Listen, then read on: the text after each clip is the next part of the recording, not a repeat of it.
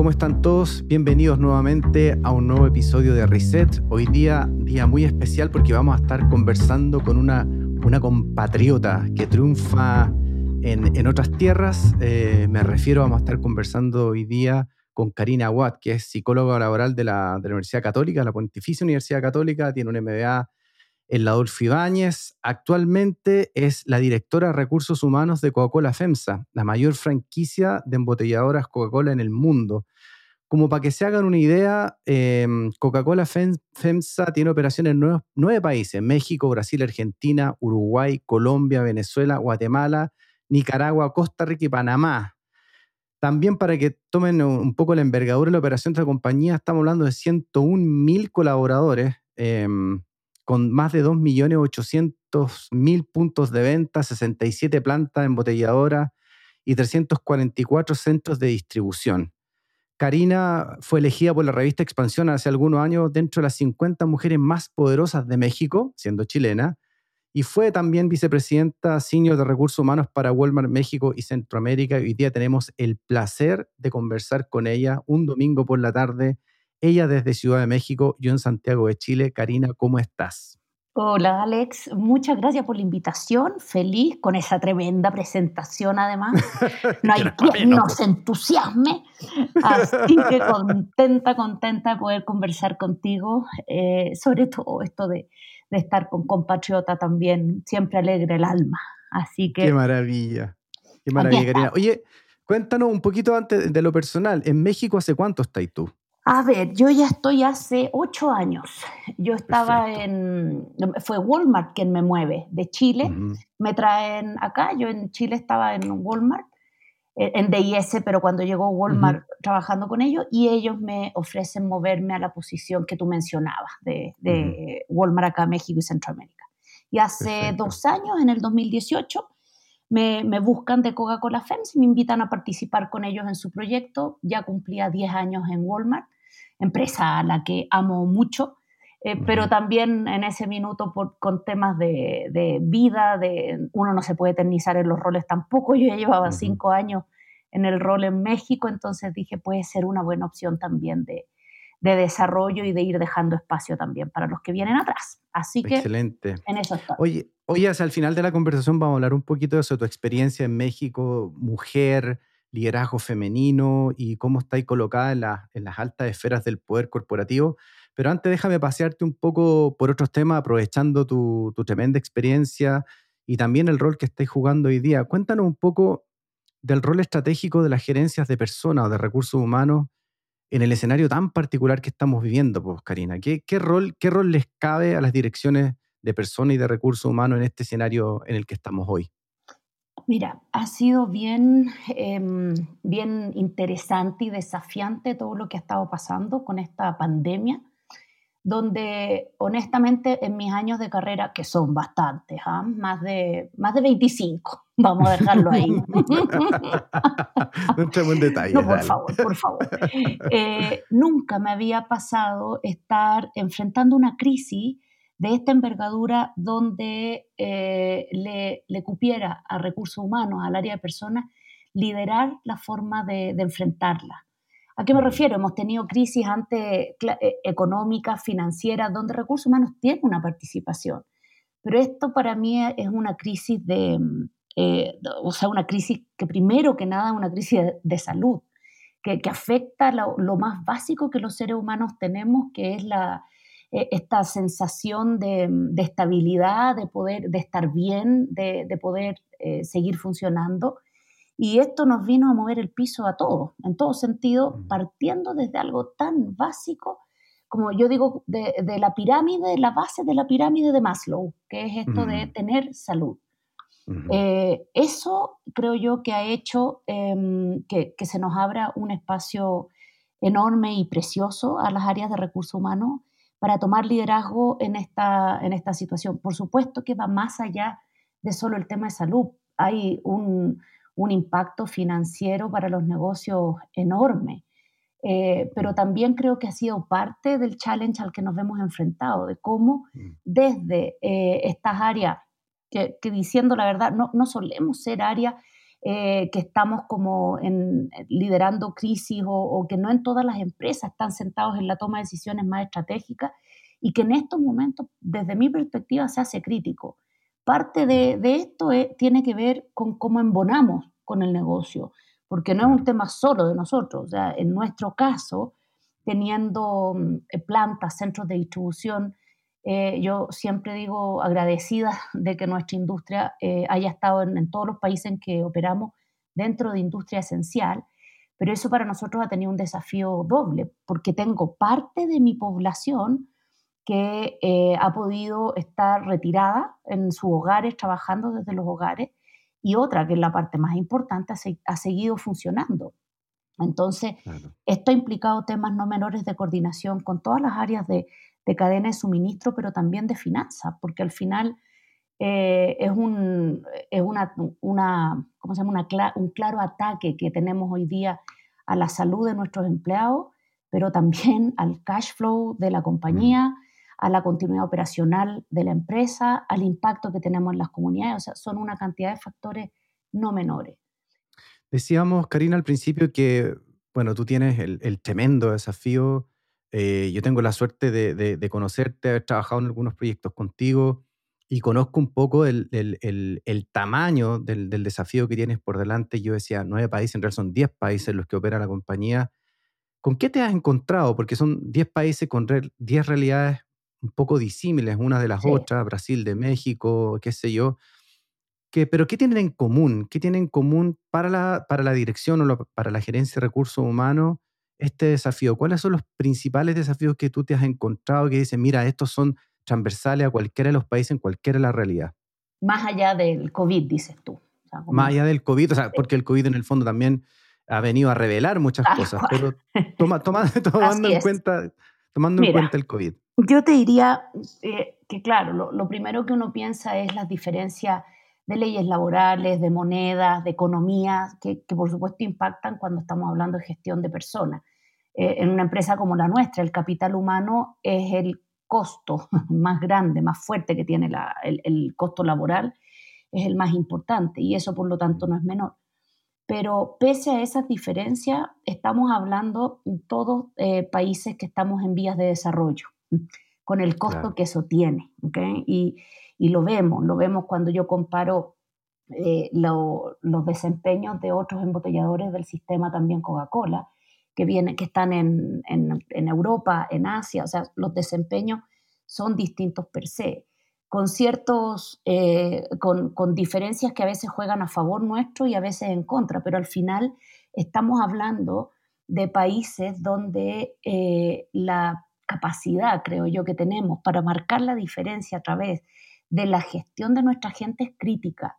Mm. Alex, en nuestros países, nos guste o no, eh, dentro de nuestros países, incluyendo México, que es donde tengo yo la operación más grande de los 10 países, es donde tenemos el costo, el, el sueldo mínimo, perdón, a nivel gubernamental definido por los gobiernos más pequeño. Eso, claro, tiene una serie de atractivos para los inversionistas en cuanto a que el costo es más bajo y las productividades se pueden ver eh, mucho mejor. Pero créeme que eso para quienes gestionamos eh, recursos humanos es un desafío, es cómo nos aseguramos que en todos nuestros países, más allá de lo que los gobiernos definen, nos dejan de definir, porque todavía hay gaps importantes en cuanto a leyes laborales, en cuanto a, a cuidados, a prevención y a una serie de otros temas que no son menores cuando hablamos de gestionar empresas, pasa a ser responsabilidad nuestra también cómo ponemos eso sobre la mesa, cómo, qué tan mm. dispuestos estamos muchas veces de, ir por sobre lo, mínimo que la ley te está, te está pidiendo. Cómo mm. puedes ir compartiendo experiencias, el tema sindical, por ejemplo. Al final, al final, el, el reclamo, el llamado es el mismo. Entonces, ¿cómo vas aprendiendo en función de los marcos laborales que tienes en cada uno de los países aprendiendo a gestionar más allá de lo que el código laboral de un país u otro te, establece. Mm, Yo creo que son muchas más las similitudes, fíjate, muchas más. Me hace, me hace recordar a una conversación que también tuvimos en el podcast con Juan Carlos Chomalí.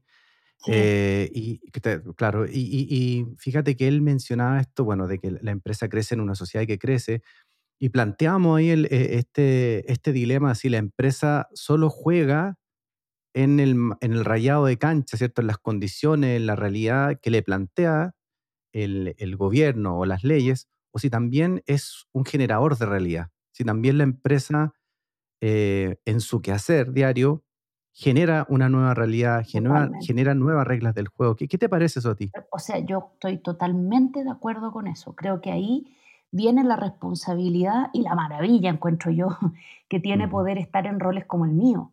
Porque nosotros, claro que definimos realidades. Piensa que yo en México, por ejemplo, tengo 40.000 empleados. En Brasil, 14.000 empleados. Es eh, todo lo que podamos nosotros eh, construir sobre los marcos legales establecidos, reglamentos, lo que tú quieras.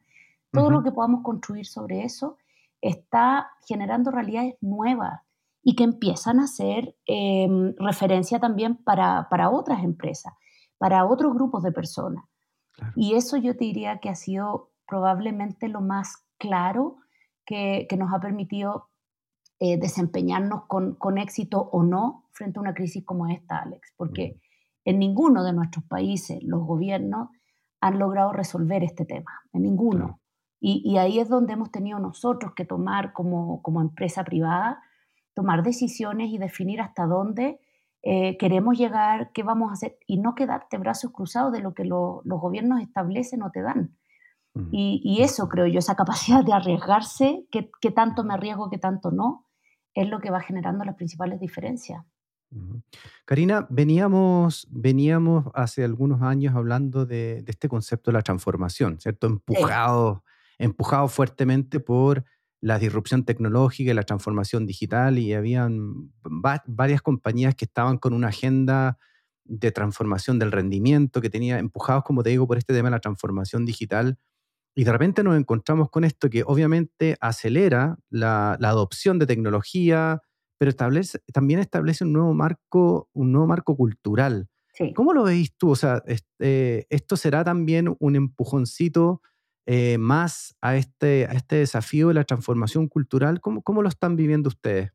Primero que nada, yo tengo toda la esperanza de que así sea. Si no, pierdo fe en la humanidad. Eh, ya, perfecto. mira, yo creo que si no es por una crisis como esta, yo dudo que muchos de nosotros estuviéramos hoy día trabajando desde las casas, desarrollando con más rapidez ciertas herramientas digitales para favorecer la venta, retención de clientes o una serie de cosas que ante la necesidad se, se hacen urgentes. Para mí, lo más importante de esta crisis es cómo se aceleró la transformación. Y, mm. y, por algo hago lo que hago, porque yo creo que toda transformación en un negocio es una transformación cultural. Uno puede, puede vestirla de, con otros apellidos, pero al final tú requieres que la organización, si cambia el modelo de negocio, si cambian las características de tus competidores, si cambian los hábitos de tus clientes y tienes que adaptarte, eso requiere comportamientos nuevos, Alex. Eso requiere un mindset distinto en quienes lideramos la organización. Entonces, para mí, mi, mayor esperanza en, este, en, lo que ha sido este proceso, pese a lo, a lo doloroso que también es cuando, cuando tienes, cuando crees que tienes vidas a cargo, porque al final uno lo que, lo que intenta es poner a disposición de, de nuestros empleados las mejores herramientas para poder ayudar a que, eh, a que no se contagien, a que sigamos avanzando. Pero cuando tienes responsabilidades como esta, la mm. posibilidad de habernos visto enfrentados a una situación que no, que no había espacio para discutir. O sea, de un día para otro fue nos vamos a la casa. Eh, eh, pero ¿cómo? Pero, o sea, en organizaciones en Latinoamérica donde en general nuestras culturas, el tema del home office, del teletrabajo, Alex, son beneficios para la chiquilla que tiene recién su bebé, para... No, no son formas instaladas necesariamente de trabajar. Oye, siendo bien honesto, y hasta mal visto en algunos lugares. Pero totalmente, porque, porque son formas de trabajar no entendidas al 100%, eh, sobre todo por los que somos más viejos, porque para los muchachos más jóvenes esto es, es como, ¿qué te importa de dónde trabajas? Pero, claro, pero cuando nosotros mismos, o sea, yo tenía al principio de, de la crisis líderes que me decían, pero Cari, ¿y, ¿y, cómo puedo asegurarme que mi gente de verdad esté trabajando en la casa? y yo les decía, lindo. Un poco, lo, un poco lo, que hablábamos con, con Alejandro Solís de Rappi México, ¿cierto? El CEO de Rappi México que decía que pasar de trabajar en la oficina, trabajar en la casa, a trabajar donde se me dé la gana. La cuestión es que júgame si cumplo o no, claro. Y by the way, aunque trabajéis en la oficina, la verdad es que nadie te asegura que la persona está trabajando. Claro. o sea, es, como, como empiezo a entender que lo que controlo no son las horas que tengo sentada la persona, son los entregables. Lo, Y eso no habría pasado de la forma que pasó si no es por una situación como esta, Alex. Oye, y en tu mirada de, de, de, de todos los países, yo sé que es, es media complicada la pregunta, pero ¿Con, qué te encuentras en términos de transformación cultural? Las, culturas son sistemas de creencias, son complejas, son unos uno entramados y unos entretejidos bastante complicados de abordar, pero es un desafío que, hay que hacerlo. O sea, al final las transformaciones son saltos culturales, como bien dijiste tú, pero ¿con qué te encuentras en términos positivos eh, como fuerzas eh, promotoras de la transformación cultural? ¿Y con qué te encuentras como fuerza restrictiva? ¿Qué es lo que nos está frenando a hacer estas transformaciones culturales? Mira, lo, bonito cuando tú tienes la posibilidad de manejar varios países es que tienes como una paleta de colores completa frente a ti.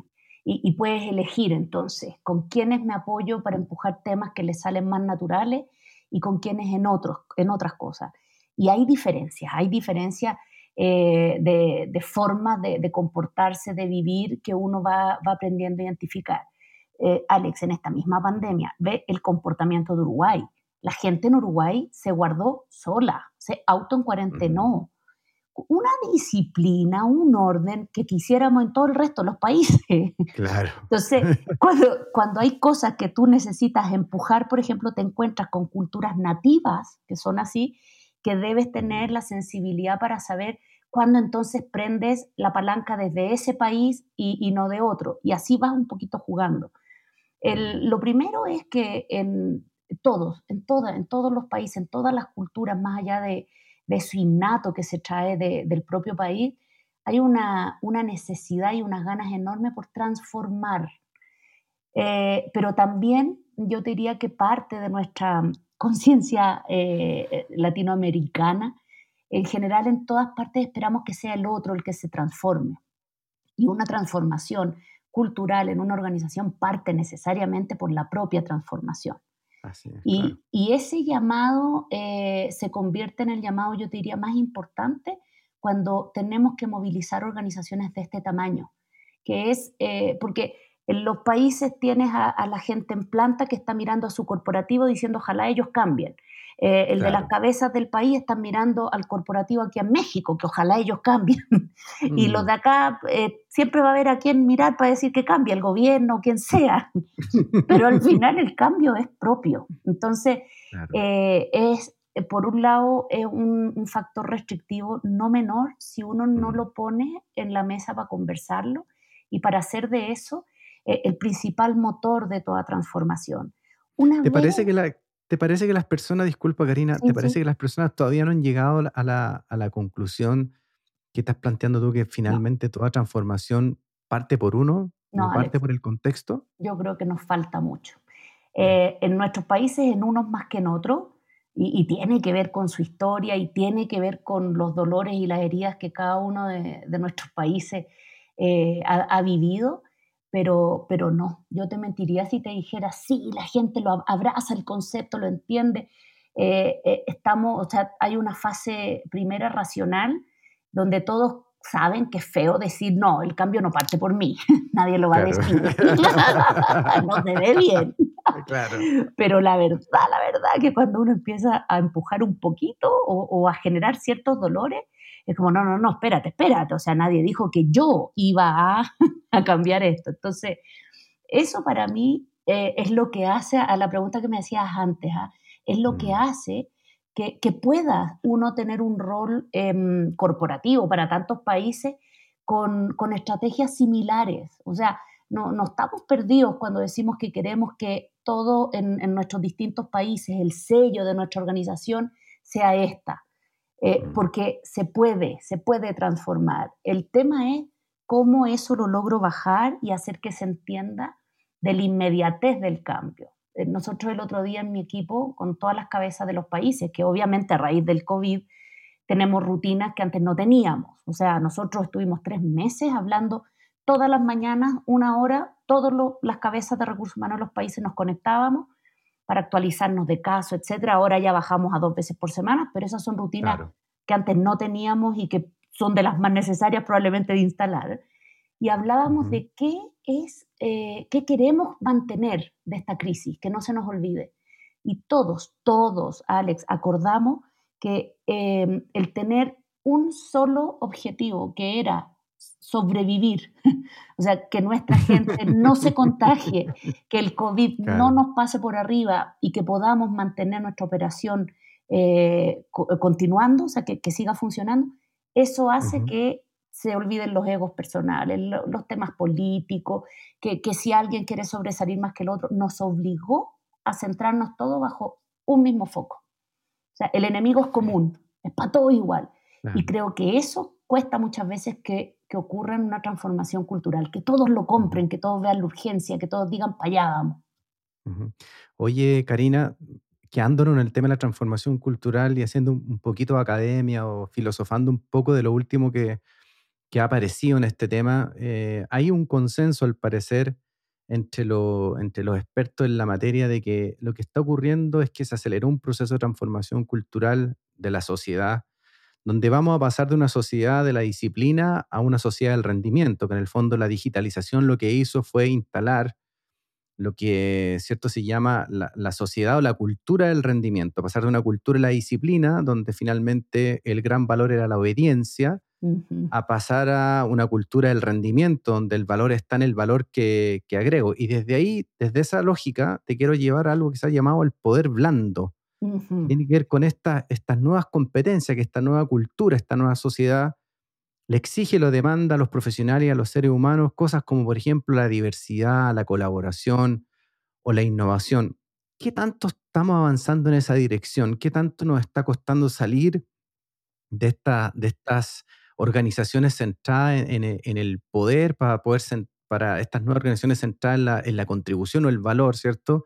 ¿Y qué tanto están permeando estos valores o estos comportamientos, como te decía, la diversidad, la colaboración, la innovación y otros más? ¿Qué nos podrías decir al respecto? Mira, yo creo que eh, cuesta y, cuesta mucho. Sobre todo cuesta cuando somos organizaciones exitosas y donde el, este, el, modelo donde hemos estado centrados en el poder, en el control, en que, que no necesariamente es malo, pero que, que, responde a lo que se necesitaba en una etapa, cuando eso ha sido exitoso, es muy difícil entender la necesidad de este cambio. ¿Por qué? Porque pasamos a hablar de cosas subjetivas, Alex. Y si hay algo que en general en las empresas y a los líderes les cuesta, es perderle el susto a esta aparente subjetividad Claro. Eh, cuesta eh, eh, que, se entienda que la verdad siempre estamos en un mundo subjetivo, ¿ok? Porque también cuando hablamos de resultado, el que define el resultado esperable mm, podría ser o no ser. Pero parece, claro, si es por eso, tú sabes que mm. todo, todo, la realidad siempre depende del prisma con el que uno mire. Pero, Así es. Pero este, este proceso en el que estamos obligados, creo yo, a movernos, en general en las organizaciones, es un proceso que asusta mucho, porque da la sensación de que me voy a un espacio de total incertidumbre. De ahí yo te digo mi esperanza de que esta crisis nos ayude, porque dime si hay algo más eh, incierto que lo que hoy día estamos viviendo. O sea, hemos tenido que desarrollar en los equipos esta capacidad de, vivir y manejar la incertidumbre, de, de, no tener control sobre todo, pero de ver cómo desde el espacio que yo estoy aporto valor al negocio. Nosotros hemos tenido discusiones eternas, algunas de las cuales tú nos has eh, ayudado mucho, eh, de, eh, en cosas tan básicas ¿ah? como una, un proceso de evaluación de desempeño, cómo empezar a inculcar en que no es tanto el, resultado que tengo objetivo de, de, ciertos, ciertas metas o proyectos que, que yo estipulo a inicio de año, sino que cómo fui capaz de manejar las condiciones en las que dichos proyectos se establecieron para ver si al final del año o del trimestre aporté o no aporté valor. ¿Tú te acuerdas las discusiones que teníamos de setear las condiciones, decíamos? Eh, para, para definir los objetivos del año. Fueron largas discusiones que tuvimos los equipos de liderazgo. Mm. que decíamos, setiemos objetivos para el año en función de condiciones.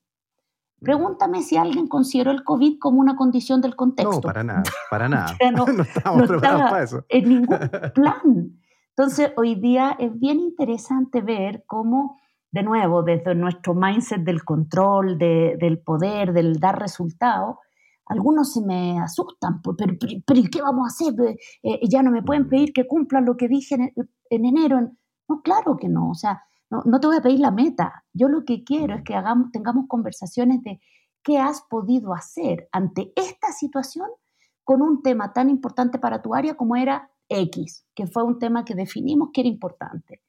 Entonces, es un proceso, mi querido Alex, es un proceso eh, que toma tiempo, que requiere, eh, creo yo, mucho empuje desde quienes pueden estar mirando que eso es algo necesario de instalar. Yo he aprendido con los años en recursos humanos que hay eh, procesos que a veces es mejor ni avisar, hay que empujarlos nomás. Mm. Y después uno como que se detiene y les dice, miren, miren para atrás. ¿Se acuerdan cuando nos medíamos nomás con resultados? ¿Se acuerdan cuando daba lo mismo? si colaborábamos en equipo o íbamos por silo. ¿Se acuerdan cuando no importábamos? Si, no importaba si todos pensábamos iguales, al contrario, mejor si pensábamos mm. iguales, porque definitivamente estos son procesos que asustan eh, y, hay que hacerlos igual. Lo que pasa es que es importante el poder manejar también esos sustos y, todo eso que te va pasando en procesos de transformación y, y manejarlo de una manera donde no necesariamente las empresas hemos tenido, hemos acumulado expertise en eso. Nuestro expertise viene de otro ámbito. Entonces, e, es un cambio no menor. Oye, Karina, y bueno, ahí ni hablar de, del expertise que ustedes tienen en operar, son, son de los mejores operadores del mundo. De, si uno toma varias, no sé, 10 industrias, siempre van a estar ustedes como ahí en, en, el, top de los tres mejores en términos de, operar, y de repente tienen que estar conversando y, quiero que me conté un poco lo que han hecho y, qué aprendizaje sacáis tú de, estos, de estas competencias nuevas, como por ejemplo la diversidad, el valor de la diversidad, de la colaboración, de la innovación.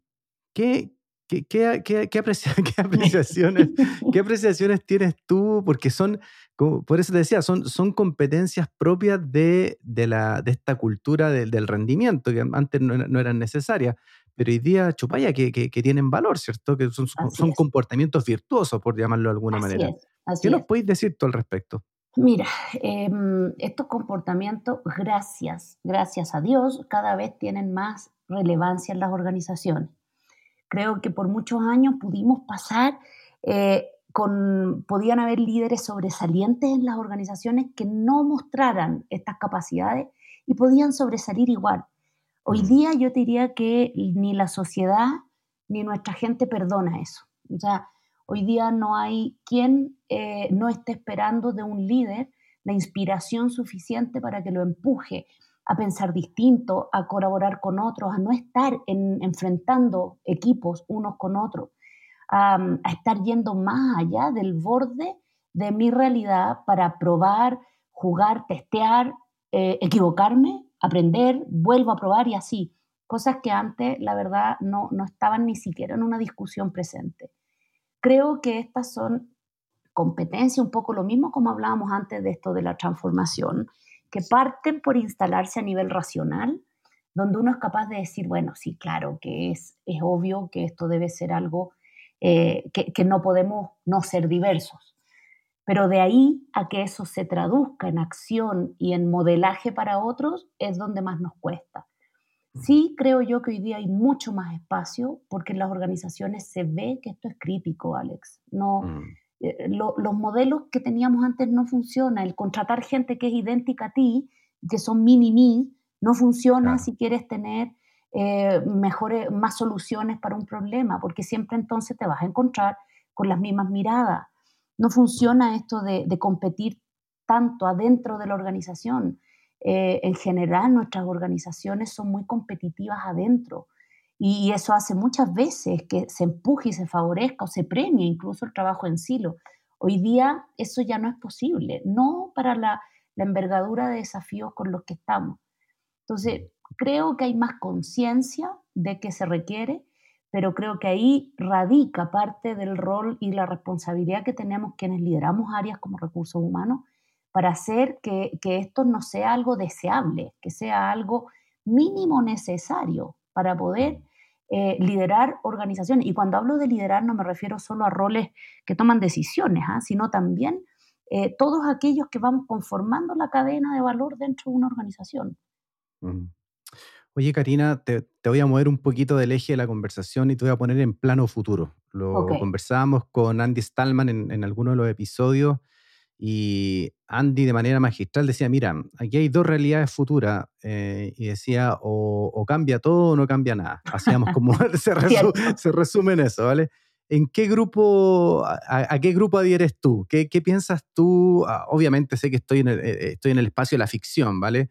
Pero tomando en cuenta los elementos de juicio que tú tienes, tú tienes un scope bien amplio, o sea, estamos hablando de 10 países, lideras políticas de recursos humanos para una organización gigantesca, te estás en la, en la punta de la conversación. ¿Qué, qué, qué nos podrías decir tú? ¿A, qué grupo, eh, hacia dónde se, se, te cargaría a ti la balanza? ¿Va a venir una transformación importante o esta cuestión va a pasar y vamos a volver a lo mismo de siempre? ¿no? te insisto, si estamos en el segundo, yo cuelgo los guantes. Aquí, no, o sea, tenemos que transformar todo y lo pongo en primera persona, porque no es que vaya a venir, que alguien nos va a traer la, eh, la transformación. Yo creo que esto ya está siendo un proceso de transformación. Yo te diría que mi mayor preocupación, eh, y, lo hablo en primera persona porque es parte de lo que de las conversaciones que estamos empujando en, en nuestros equipos, es eh, como asegurarnos que esto, que no se nos olvide esto. Mi, pánico es que el día que aparezca la vacuna, ojalá que sea pronto, sea mm. como, ah, listo, demos vuelta a la página, volvemos todo y empezamos igual que siempre. Creo ¿Por qué nos podría pasar algo así? ¿Por, qué crees tú que nos podría pasar algo porque así? Estamos habituados a trabajar de cierta manera, Alex. El hábito es muy fuerte y porque hoy día eh, todavía hay gente que piensa que estamos trabajando distinto solo por el tema del contagio, que están esperando a, eh, listo, cuando volvemos todos a trabajar a la oficina, si ya, cuando ya no haya contagio, pero ¿y para qué? Eh, mm. hay, poco espacio para preguntarse el para qué. ¿Para qué quiero volver a hacerlo como antes? Eh, ¿Por qué no aprovecho esto que, esto que aprendí y lo capitalizo hoy día para hacerlo distinto? ¿Por qué no me atrevo a buscar soluciones? Y tiene que ver de nuevo con este susto de la incertidumbre, de perder el control, de soltar y, de enfrentarme a situaciones distintas. Alexito, si de esta nos salimos transformados, ya no hay nada que hacer con nuestra raza, gallo. Nada. Un diluvio tendría que pasar. O sea, claro. Es como, ¿qué más nos tiene que pasar? O sea, yo confío plenamente el, el foco eh, em, de humanización que las organizaciones estamos eh, teniendo que impulsar. Alex, esto no se había visto nunca. O sea, eh, cuando tenemos a nuestros CEO, a todos los líderes de los negocios, eh, preguntando antes que, el resultado del negocio, ¿cómo está nuestra gente? Alex, ¿cuándo? Mm. ¿Cuándo? Entonces, eh, o, hacemos algo para que tenga, vayamos a una full transformación, o de verdad que yo creo que nos van a, nos van a desaparecer. ¿Qué, qué beneficio, pensando positivamente, ¿Qué beneficios le ves tú, y ahí te lleva un plano mucho más reflexivo, a que las organizaciones entren en esta lógica que también la has llamado tú, que es la humanización? Que se vuelvan organizaciones más empáticas, más sensibles, más horizontales, más democráticas. ¿Qué, qué, gana? ¿Qué gana una organización entrando en esta lógica? Oye, Alex, ganan tanto, tanto, tanto. Mira, para mí, eh, y no es de, ¿cómo se llama? Ni, de heroína ni nada, pero probablemente por la vocación que me llevó a, trabajar en, recursos humanos, para mí siempre ha sido ese el principal objetivo del rol de quienes estamos en estas áreas, que es humanizar las organizaciones, porque yo soy una convencida y claro, hoy día hay bibliografía y hay gente que, que ha descrito experiencias mucho más objetivas para poder entrar en aquellas cabezas más racionales donde se demuestra cómo esto tan blandito, tan soft, claro que impacta, porque de nuevo, mira, yo siempre pongo el ejemplo como, eh, estas son capacidades como, como las características del papel higiénico. ¿Ya? Permíteme esta, este A, ver, explícame, por favor. Burdo, burdo, ¿ya? Para, que vean lo poco académica que yo soy. Tómate unos minutos para explicar, por favor. Mira, mira, esto lo puedes censurar, pero cuando uno va al baño y hay papel higiénico, tú no te detienes a decir gracias a Dios que hay papel higiénico, gracias, no gritas por la puerta a tus hijos o a quien sea, gracias por haber puesto el papel higiénico. Nada, lo ocupa. Pero si tú vas y no hay, claro. arde Troya, pues compadre. O sea, no hay nada que hacer. Y uno empieza a gritar a quien tenga mano. Algo parecido ocurre con esto de la humanización. Son cosas que cuando están no se ven. Es como, qué rico trabajar aquí, sí, claro, pero cuando no están, no es sostenible el negocio, no es sostenible el proyecto, no es sostenible el sueño. Entonces yo creo que solo a través de esta conexión que se nos está permitiendo, que se nos está obligando, perdón, en esta crisis, donde tenemos que desarrollar la empatía, donde de repente estás hablando con tu equipo y se mete uno de los niños al, escritorio y, el otro pobre se complica y uno tiene que ver como decir, oye, no importa, ¿cómo se llama? Cuenta, porque somos esto. O sea, eh, eh, cómo en estos espacios donde nos dejamos de ver acartonados, distantes, eh, verticales, cómo a través de la construcción y la valoración para mí del ser humano es lo único que nos va a permitir eh, seguir existiendo, Alex, seguir eh, que nuestras organizaciones avancen. Alex, tú puedes creer que de mi gente de en todos los países, los 10 países, nuestra gente del frontline, aquellos que no pueden hacer teletrabajo, ¿okay? el que tiene que estar en la planta, el muchacho que maneja el camión rojo, el que va a dejar las cajas a, la tienda, hemos tenido el menor ausentismo histórico. Imagínate. Sin decirle nada a la gente. Nuestra gente está ahí yendo a trabajar con una, una pasión, por supuesto, porque no quieren perder el trabajo por un lado, pero no es que, que hayamos, no se hizo nada para eso, ni amenaza, mucho menos. Es decir, por favor, el que se sienta. Yo tengo más de 4.000 personas de, esos equipos en sus casas, ganando sueldo, pero que no pueden salir a trabajar porque son mayores de 60, porque tienen alguna enfermedad, son de riesgo. ¿Tú crees que el resto de sus compañeros se ha quejado? Nada. Ellos mismos llaman a algunos de los que están en casa para decirle, cuídate, tú tranquilo, que acá estamos, nosotros vamos a mantener el trabajo, nosotros... ¿Cómo logras eso? ¿De, dónde sale eso? Eso solo sale de, de la naturaleza de sentir que mi trabajo es valorado, de sentir que soy valorado en el lugar donde yo estoy. Y eso no es por el sueldo, Alex. Eso no es por, por la cantidad de, eh, de producto que puedo aumentar de un mes a otro. Eso es por este sentido de considerarme una persona valiosa. Y vuelvo a la humanización. No se compra con dinero, se compra con plata. y ahí tú, ahí tú mencionas indirectamente un, un concepto que es el estoicismo, ¿cierto? Que está tan, tan de moda hoy día, estamos hablando de personas estoicas, ¿cierto? Que están, y ahí, y ahí no puedo dejar de referirme, por lo tanto, a ti, a ti y tu liderazgo femenino, a, las mujeres en estas esferas, en las altas esferas del poder corporativo. Conversemos un poco de eso, Karina. ¿Cómo ha sido tu experiencia? ¿Qué aprendizajes has tenido que podrías compartir con... Nosotros tenemos la suerte que este podcast se escucha en muchos países de Latinoamérica y no siempre tenemos la suerte de contar con una mujer de, tu tamaño, ¿cierto? En términos de lo que has logrado, lo que has avanzado y en qué conversaciones estás. Y, lo digo con bastante vergüenza, no lo digo, ¿cierto? Como alardeando, sino que soy de los que creo que tenemos que empujar todo lo que podamos empujar para nivelar esto, pero aprovechándonos que está acá, que estamos en esta conversación, que tengo la suerte de conocerte y saber de, tu empeño, de tus capacidades y de lo que haces dentro de una organización de este tamaño.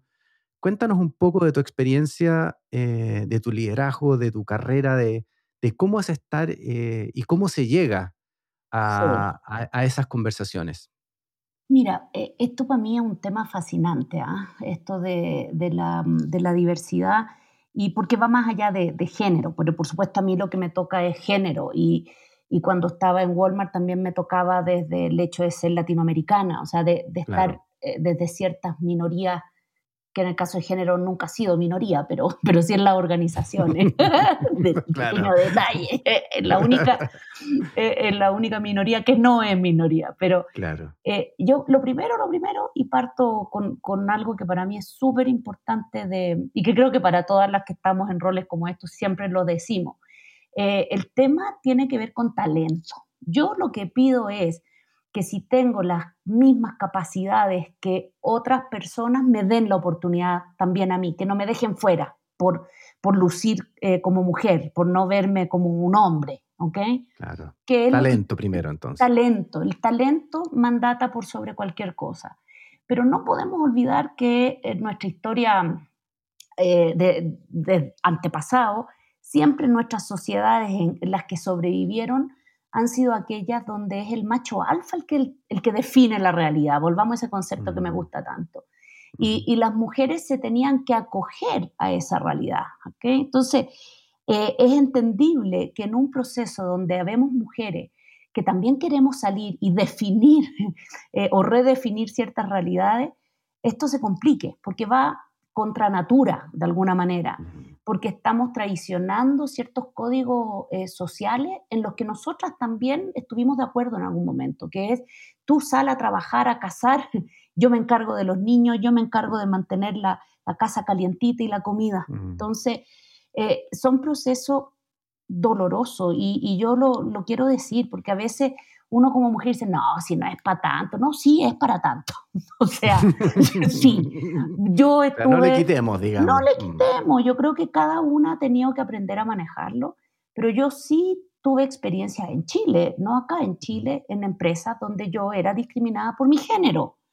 Tenía excelente desempeño porque uno conoce su desempeño y el de sus pares, eh, tenía, eh, que, para mí es lo más importante en términos de, poder acceder a ciertos beneficios, y sin embargo yo no tenía los mismos beneficios de mis compañeros hombres, y, ni siquiera eran capaces de explicármelo en ese momento.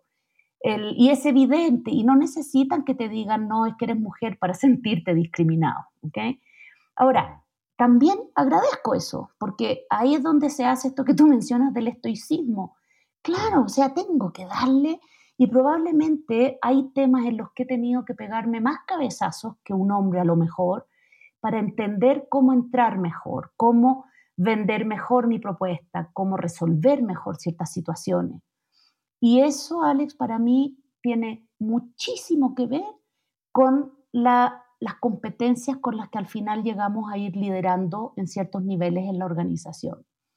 Yo creo que eh, esta mirada más machista de las sociedades ha hecho que para muchos hombres el crecer en una organización sea en función de dar resultados a costa de lo que sea.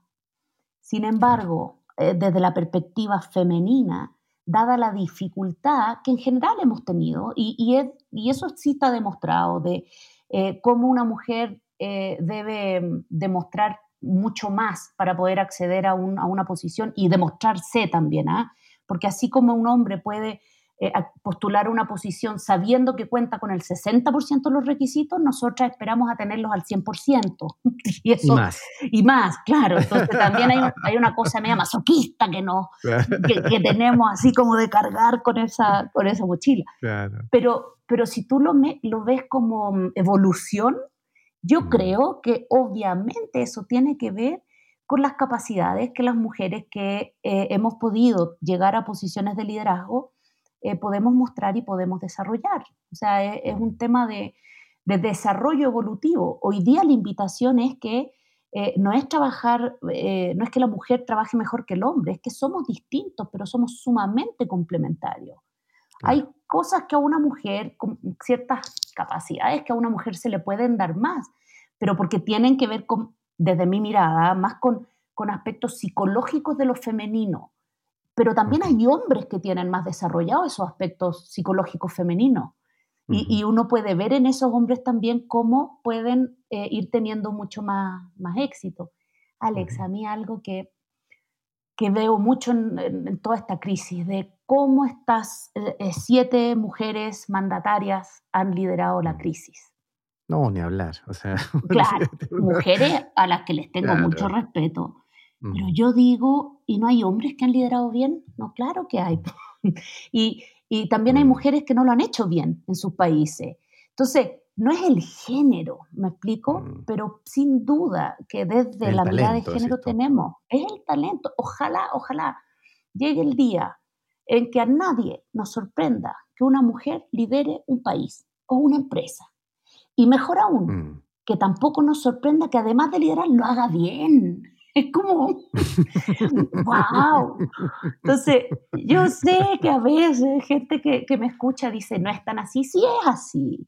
O sea, yo he tenido, yo cuando me vine de Chile a México, eh, yo pensaba que Chile era muy machista. No. Claro. Porque lo conocí en México. Tal cual. Y, la mujer mexicana es muy machista también, y no lo digo eh, en forma peyorativa, es una mm. cultura que ha logrado, eh, claro. claro, o sea, súper arraigada pero uno sabe cuando alguien te está mirando con cara de ¿y por qué no te quedas en la cocina mejor en tu casa en vez de venir a decirme a mí cómo hacer las cosas? Algunos te lo dicen, los más usados. Me lo han dicho. Tú eres mamá y tenés hija. Sí, tengo un hijo y una hija. Y tenés tu hija. ¿Y, y cuál es, qué, qué es tu conversación con ella? Respecto de este tema? Mira, mi hija es media como la mafalda. Gracias a Dios que ella tiene 24 años, entonces ya sus, sus, disparos duelen menos. Pero para que tenga una idea, una vez yo los llevaba al colegio, ella hoy tiene 24 y el hombre tiene 21. Los llevaba, ella tenía 10 en ese minuto y Vicente 7. Entonces me pregunta, mami me dice...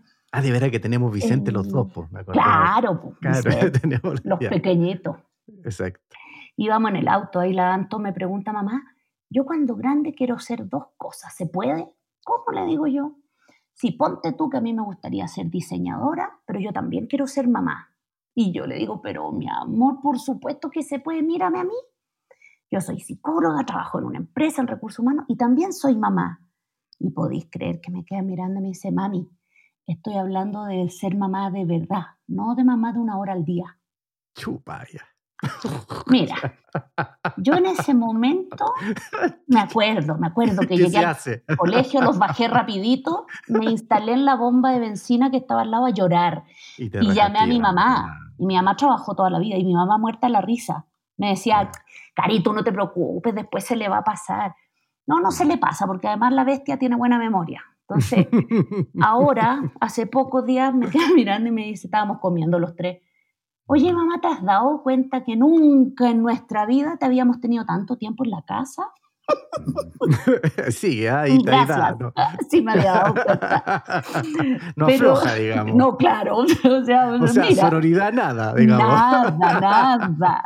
Entonces, eh, es, bien, eh, es bien divertido, porque igual nosotras, nosotras digo, nuestro género, el tema de las culpas, nos cuesta, nos cuesta sacarlas. Pero la verdad es que al final eh, yo sé, y ella ya en su momento, por eso digo, gracias a Dios va creciendo, porque ya la ternura le puede aflorar más, digamos, a esta edad. Claro, claro. Se, identifica más, es como, eh, mamá me dice, ella, qué rico, qué, qué, rico este ejemplo, el verme trabajar acá, ponte tú los dos, mm. dicen, pero mamá, tú no paras en todo el día, esto no es normal. Yo le digo, no, sí, si a uno le gusta lo que hace. Y de, mm.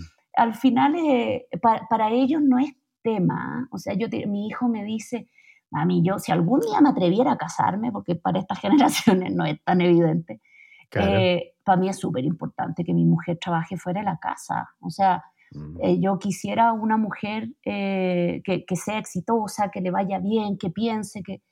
Pero tiene sus costos. O sea, yo tengo ya dos divorcios. Yo siempre digo, ah, no tiene nada que ver con mi trabajo.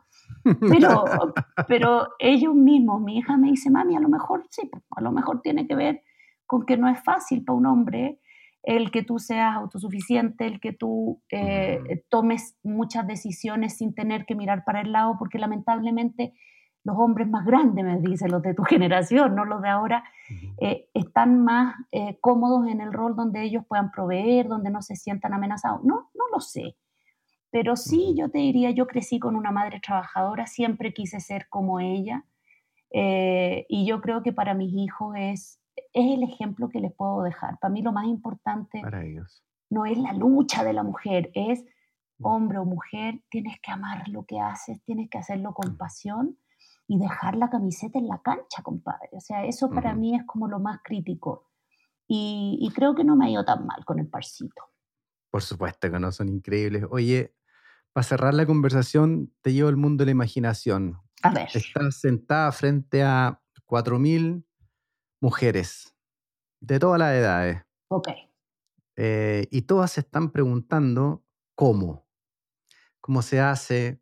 ¿Cómo, cómo emprendo? ¿Cómo me desarrollo? Eh, ¿Cuál sería tu, tu mensaje? Mira, yo creo que lo primero es conocerte, que es algo que uno va aprendiendo a lo largo del camino. ¿no? uno no nace con el espejito eh, limpio como para verte con tanta claridad desde el inicio como uno es. Pero uno debe siempre prestar atención a, a quién soy, qué hago bien, qué no hago bien. Y en función de eso, Alex, para mí es fundamental que seamos honestas con nosotras mismas, que seamos eh, que seamos francas. Para mí es crítico, crítico, tener claro cuáles son los valores eh, a los que yo adhiero y, aquellos a los que, eh, y aquellas prácticas a las que nunca voy a adherir. Yo creo que las mujeres podemos utilizar muy bien ciertas herramientas que tenemos de asertividad, de comunicación, de poder decir, de ser la que dice no en muchas situaciones, de hacer el llamado en la organización eh, o en los equipos de trabajo a trabajar de otras maneras. Pero eso tiene que ver con creérsela. Mm. Eh, hay muchas cosas que uno escucha también en el camino que te pueden apagar, que es como, eh, no, pero es que esta es una bruja, porque una mujer dura es bruja, un hombre duro es un super ejecutivo. Un líder. Claro. un líder. una mujer muy blanda, no, es que es debilucha. Un hombre muy blando es mira qué humano que es. Pero, ok, eso son, es parte de, los paradigmas que tenemos que estar dispuestas a, resolver, pero no engancharnos en eso, que no se nos vaya la vida. Yo, a mí un jefe, un jefe hombre una vez me dijo, Cari, me dijo, debes elegir qué batallas dar. Y por Dios que tenía razón. No, no hay que enganchar en todas, es, eh, es tener claro qué es lo que quiero, qué, qué quiero, no es tener poder por tener poder, para mí es importante estar en roles, que lleguemos a roles de este, de este nivel para poder transformar, para poder incorporar miradas distintas, eh, para poder aportar desde mí mi propia mirada. Entonces, si yo sé para qué estoy en esta carrera y a dónde quiero llegar, eh, el camino se te va abriendo, se va abriendo. Y, y sí, tomárselo con, con calma, no aspirar al balance, mi querido amigo. Esto del balance de vida no existe. Yo siempre digo, no existe. Pasa uno por periodo. Cuando los niños son más chicos, te requieren más. Si es que quieres tener niños, ¿ok? Si es que tu vida a lo mejor vas a necesitar tomarte un break para irte a viajar por el mundo, que hoy día las generaciones nuevas es parte de su balance y lo respetan de una manera admirable. Pero tu concepto de balance va cambiando con los años. Sé fiel a eso, a eso que tú quieres eh, lograr. No, no pretendamos ser superwoman. todas, todas las mamás, las que están 24 horas encima de sus hijos, las que salen a trabajar fuera de la casa y después vuelven, todas tenemos culpas, tenemos críticas de parte de los hijos, siempre los, los, hijos van a sentir que lo pudimos haber hecho mejor y tienen todísima la razón, pero ok, desde lo que yo puedo dar, ¿cómo lo hago para dar lo mejor donde me toque estar? Maravilloso. Karina, mi querida amiga, Siempre es bueno conversar contigo y renovar esta, admiración que te tengo por todo lo que has logrado, todo lo que has hecho. Te agradezco tu tiempo, tu sinceridad, la, humanidad en tu conversación. Te lo agradezco mucho y espero que esto, no tengo duda, va a servir de mucha ayuda para muchas mujeres y hombres también que están en cargos de liderazgo.